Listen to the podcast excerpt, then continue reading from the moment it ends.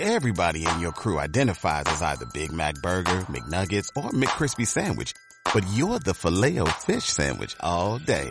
That crispy fish, that savory tartar sauce, that melty cheese, that pillowy bun. Yeah, you get it. Every time. And if you love the filet of fish, right now you can catch two of the classics you love for just $6. Limited time only. Price and participation may vary. Cannot be combined with any other offer. Single item at regular price. Ba da ba ba ba. Cable número 16. Terapia en Berlín.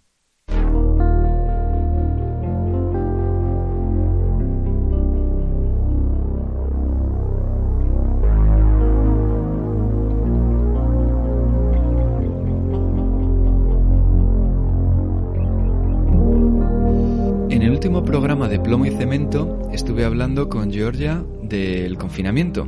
Y bueno, podríamos haber hablado horas y horas, pero me quedé con muchas, muchas ganas de preguntarle un poco sobre su trabajo aquí en Berlín. Lo que pasa que me parecía que realmente no pegaba mucho con el tema que teníamos que tratar, entonces le, le he pedido que se quede un poquito y que, y que haga conmigo este pequeño cable en el que, bueno, hola Georgia de nuevo. Hola. Nos cuentes un poquito a qué tipo de perfiles atiendes aquí en Berlín. Para em, introducir, yo trabajo en Berlín-Neukölln. Tengo una consulta de terapia de pareja y de, familia, de pareja e individual.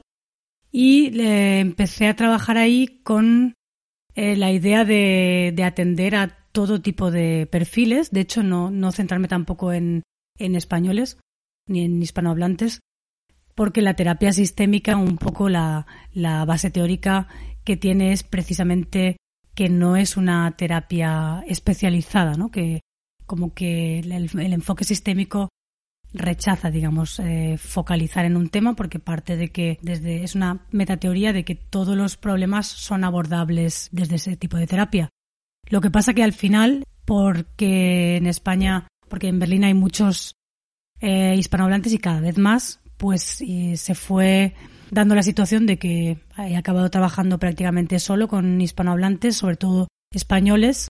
Y sí, y si te refieres a, o sea, el perfil de, de, Sí. de dónde vienen, pues es básicamente ese. Vale, y sabiendo eso, entiendo que cada persona es un mundo, pero el, el hecho de que sean migrantes en Alemania tiene unas particularidades en los perfiles que ves. Pues sí, sí, seguro, porque una de las particularidades yo creo es que mucha de la gente que viene a hacer terapia quizás no hubiese hecho terapia si estuviera en, en España, porque lo que les ha pasado a mucha gente es que aquí se han sentido mucho más aislados, no solo de la familia, sino también de, de los amigos.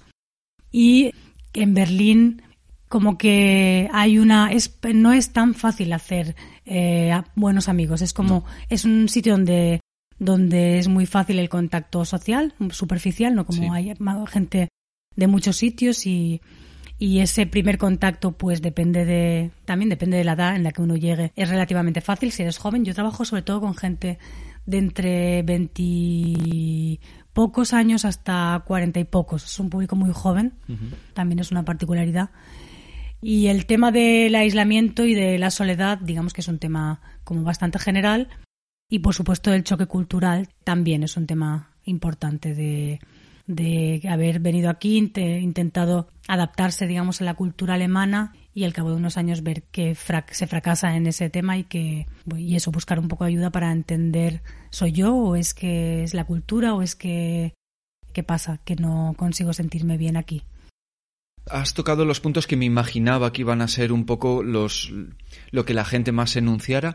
Eh, y también la percepción de de pronto de, de agresiones o microagresiones de- racistas.